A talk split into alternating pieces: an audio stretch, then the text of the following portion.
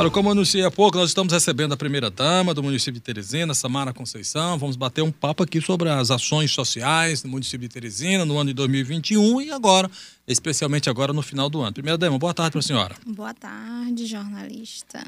Então vamos lá. Nós, o que, é que a senhora gostaria de destacar, então, esse ano de 2021? Já, hoje já é o último dia né, de novembro, amanhã já é dia 1 de dezembro. O que é que a senhora gostaria de destacar nas ações sociais aqui no município, por Bom, favor? Esse ano de 2021 foi um ano bem difícil, né? A gente recebeu uma casa onde a gente primeiro teve que ver como é que estava as instalações, como é que, que tinham deixado a casa para gente, como é que estava, que pé que, que estavam as coisas.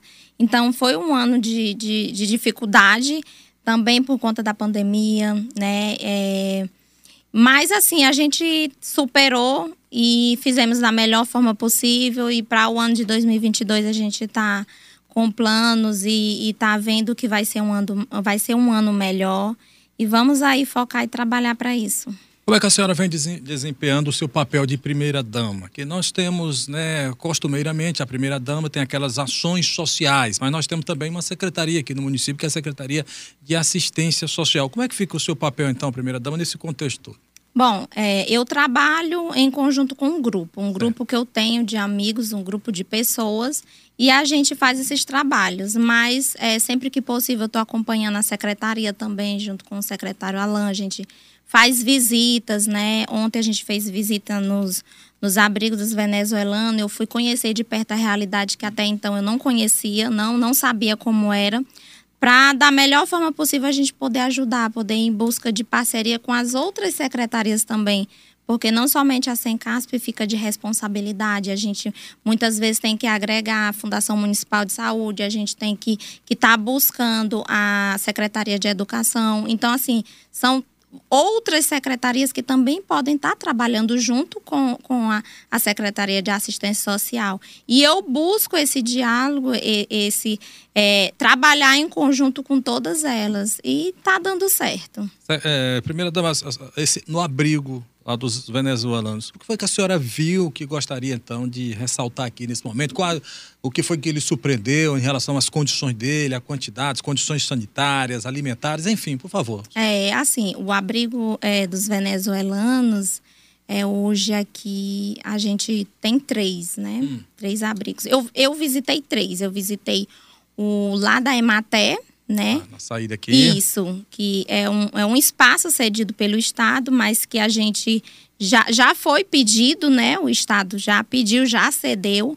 É, recentemente para uma, uma, não sei se é ONG, é, é ONG, do, do MP3, do Júnior Isso, MP3. isso, cedeu para eles e aí a gente agora tem que tirar eles de lá.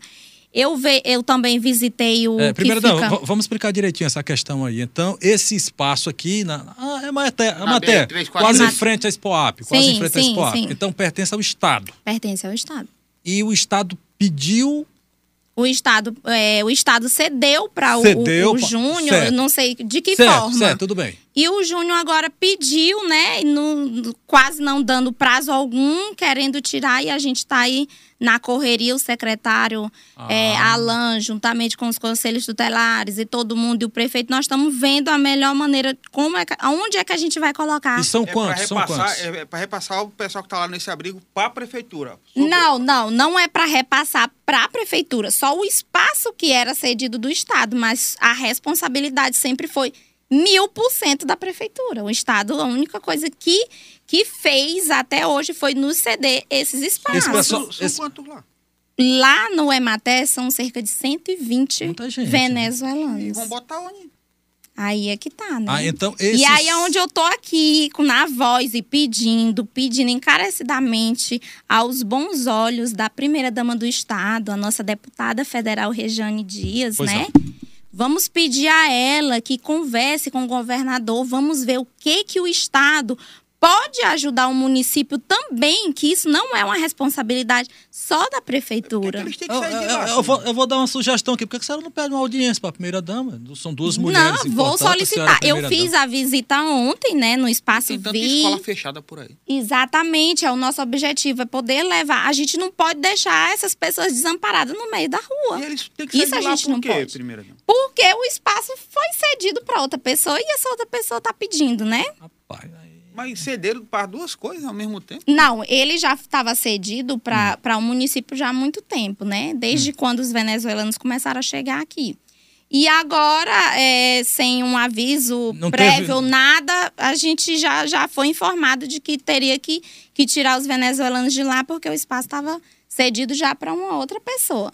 Então, assim, a ajuda que o Estado fazia nessa questão dos venezuelanos era com esses espaços espaço. que, que, eram cedidos para gente. Então, e tem, agora foi tirado. Tem esse aqui do Emater, a senhora falou que são três abrigos. Isso, Quais tem, são os outros dois? tem o lá do Buenos Aires. Esse de quem é? Pertence a quem? De que, qual é a área? Não, o espaço lá, o do Buenos Aires também é do, é, é, é do Estado. É do Estado, mas é a prefeitura que cuida. Isso, a prefeitura que cuida. E qual é o outro? E tem o outro aqui no Puti Velho, que é uma antiga associação do, dos pescadores. Sim, sim, conheço tem esse lá. Mas ali no caso aí pertence à associação, não, ou não? Ou é o Estado também? Eu não sei lhe dizer se ele Mas pertence... não é o município? Não, o ah, município toma de conta de tudo. Não, mas eu estou dizendo assim, os, a, a, as instalações não, físicas. Não, as instalações físicas não. Então, pelo visto, aí nenhuma das três. É, tudo foram cedidas para a gente, né? Essa questão da instalação, a gente não, não paga, não tem isso. Mas a, a mão de obra, os cuidados, a alimentação tudo é por parte do município. E, e não é pouco, porque assim, a cultura deles é totalmente diferente da nossa. O que uma pessoa toma o café pela manhã, o, o café, o biscoito, o cuscuz, eles não, eles é totalmente diferente. Eles é como se eles almoçassem de manhã, almoçassem meio-dia e almoçassem à noite. É sempre a, o mesmo, a mesma comida, né? É, é totalmente diferente os, os costumes, os hábitos e tudo. A gente tenta, né? É, levar para eles o máximo possível da nossa cultura para que eles possam se acostumar com aquilo, mas é muito, muito, muito complicado. E tem uma resistência muito grande. A gente teve ontem no, no abrigo deles, e o último abrigo, é, o, sempre o líder deles, foi muito resistente, porque eles levam as crianças para o sinal. Né? Eles levam as crianças, vão para o sinal para pedir, leva as crianças. Eles têm um líder? Tem, todos eles têm. É, tem acho que é de forma como se fosse o cacique, certo. alguma coisa assim. Uhum. É, que, que coisa. Então, essa situação complicada, né? Então, desses três abrigos, o mais complicado aqui é esse aqui, do, do Emater. Do né? Emater. É, essa dificuldade. É muita gente. Alô, Júnior MP3. O Júnior MP3. conversar com a SASC, conversar com o governo para tentar abrigar. Agora, primeira demanda, a senhora falou no começo das dificuldades do ano, dessa dificuldade também de prestar essa assistência teve a pandemia, né, que terminou agravando. Mas as providências que estão sendo adotadas para parece que apareceu mais gente, tem mais morador de rua, tem mais carente, tem mais pedinte. O que, que pode ser feito? Ou é quanto mais se faz, mais atrai essa, essa população para cá? Assim, é verdade. A gente, eu, eu como faço esse trabalho nas, nas ruas, né, com os moradores de rua, a gente sempre visita e conversa muito com eles. A gente percebe que tem muita gente de fora, muita gente de outras cidades. Tem muitos, muita gente que abandona os seus lares aqui em Teresina e passa a viver na rua. Por ser uma vida mais livre, mais liberal, ao ritmo de vida que muitos deles é, é, usam. Mas hoje aqui em Teresina a gente tem o, o, o centro, tem o, o centro de, de convivência da, do morador de rua, né?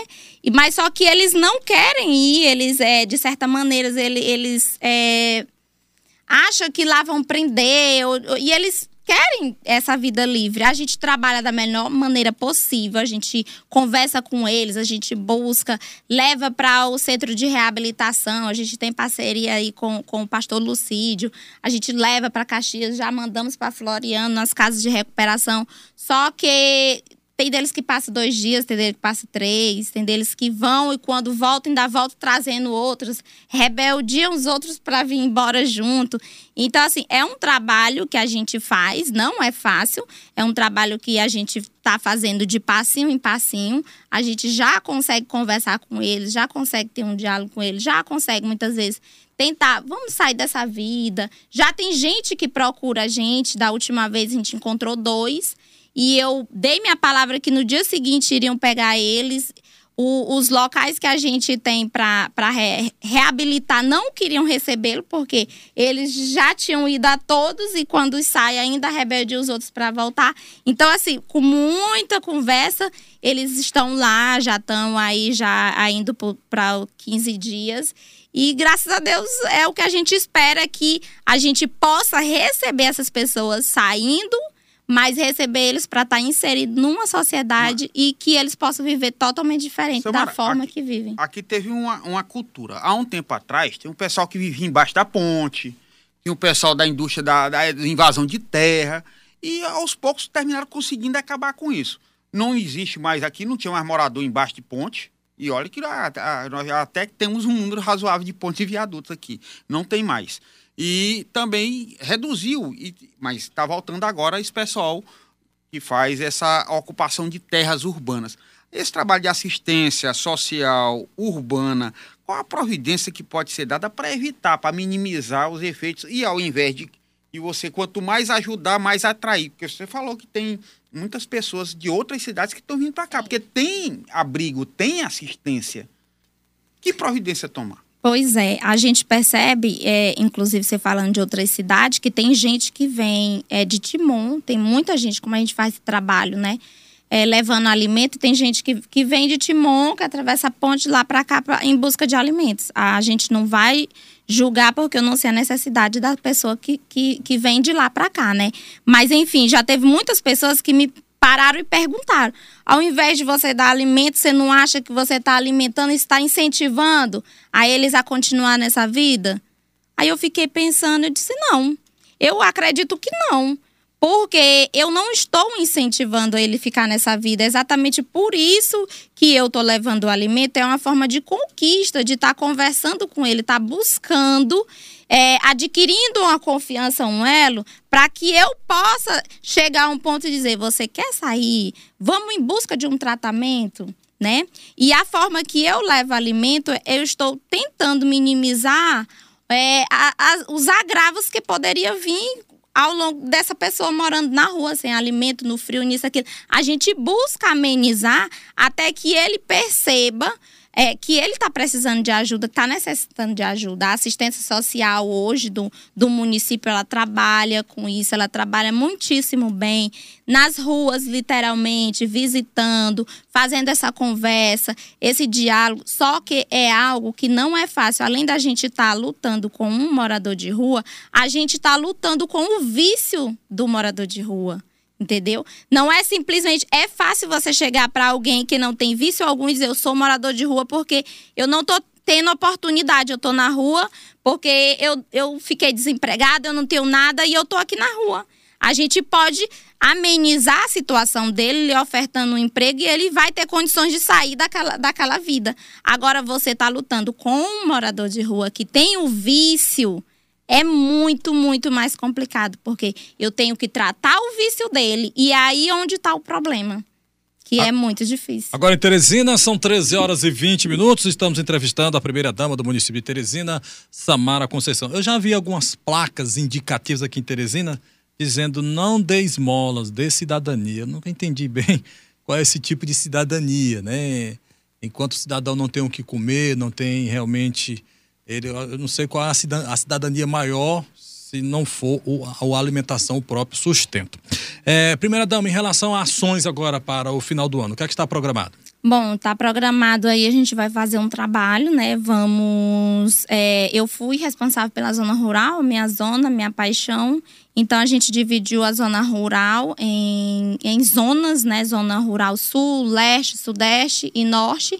E pegamos um povoado de cada zona, onde a gente vai fazer uma ação social, vai trabalhar é, as crianças e as pessoas com mais dificuldade é, financeira, literalmente, é, ou seja, as famílias mais carentes possíveis, né? Levando aí a alimentação, a cesta de alimentação e, e brinquedos aí para divertir o Natal das crianças. Em relação aos brinquedos, como é que vai se dar essa distribuição, então? A gente está conversando com algumas lideranças desses povoados e aí a gente está fazendo, em média, quantas crianças tem para a gente estar tá podendo estar tá presenteando essas crianças. Agora em Teresina são 13 horas e 22 minutos. Mais alguma coisa, Luciano?